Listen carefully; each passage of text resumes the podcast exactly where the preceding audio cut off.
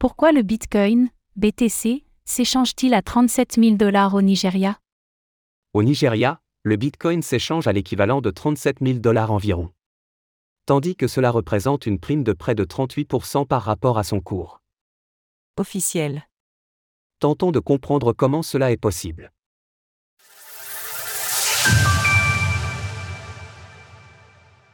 Un Bitcoin à 37 000 dollars au Nigeria.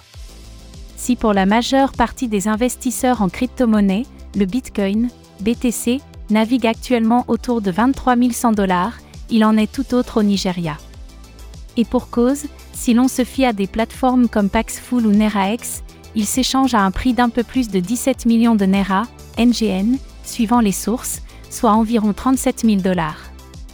Ceci représente donc une prime de près de 38% en comparaison du cours mondial du BTC. Premièrement, il convient de préciser comment une telle décorrélation a pu arriver. Il est en effet plus difficile pour les Nigérians d'accéder à la liquidité des grands exchanges mondiaux tels que Binance notamment.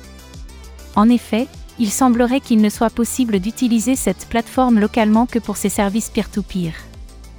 Par extension, s'il est difficile pour les Nigérians d'accéder aux marchés mondiaux, les obligeant alors à se tourner vers des marchés locaux, il est également plus difficile aux acteurs internationaux de traders sur des marchés nigérians.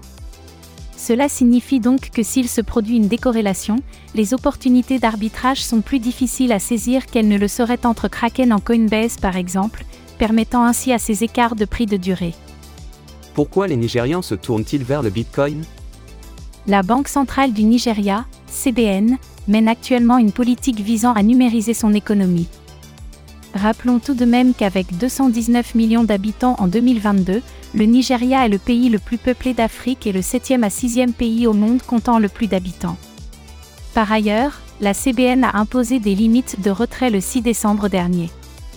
Ainsi, les retraits aux distributeurs automatiques sont plafonnés quotidiennement et sur une base hebdomadaire à respectivement 20 000 et 100 000 NGN.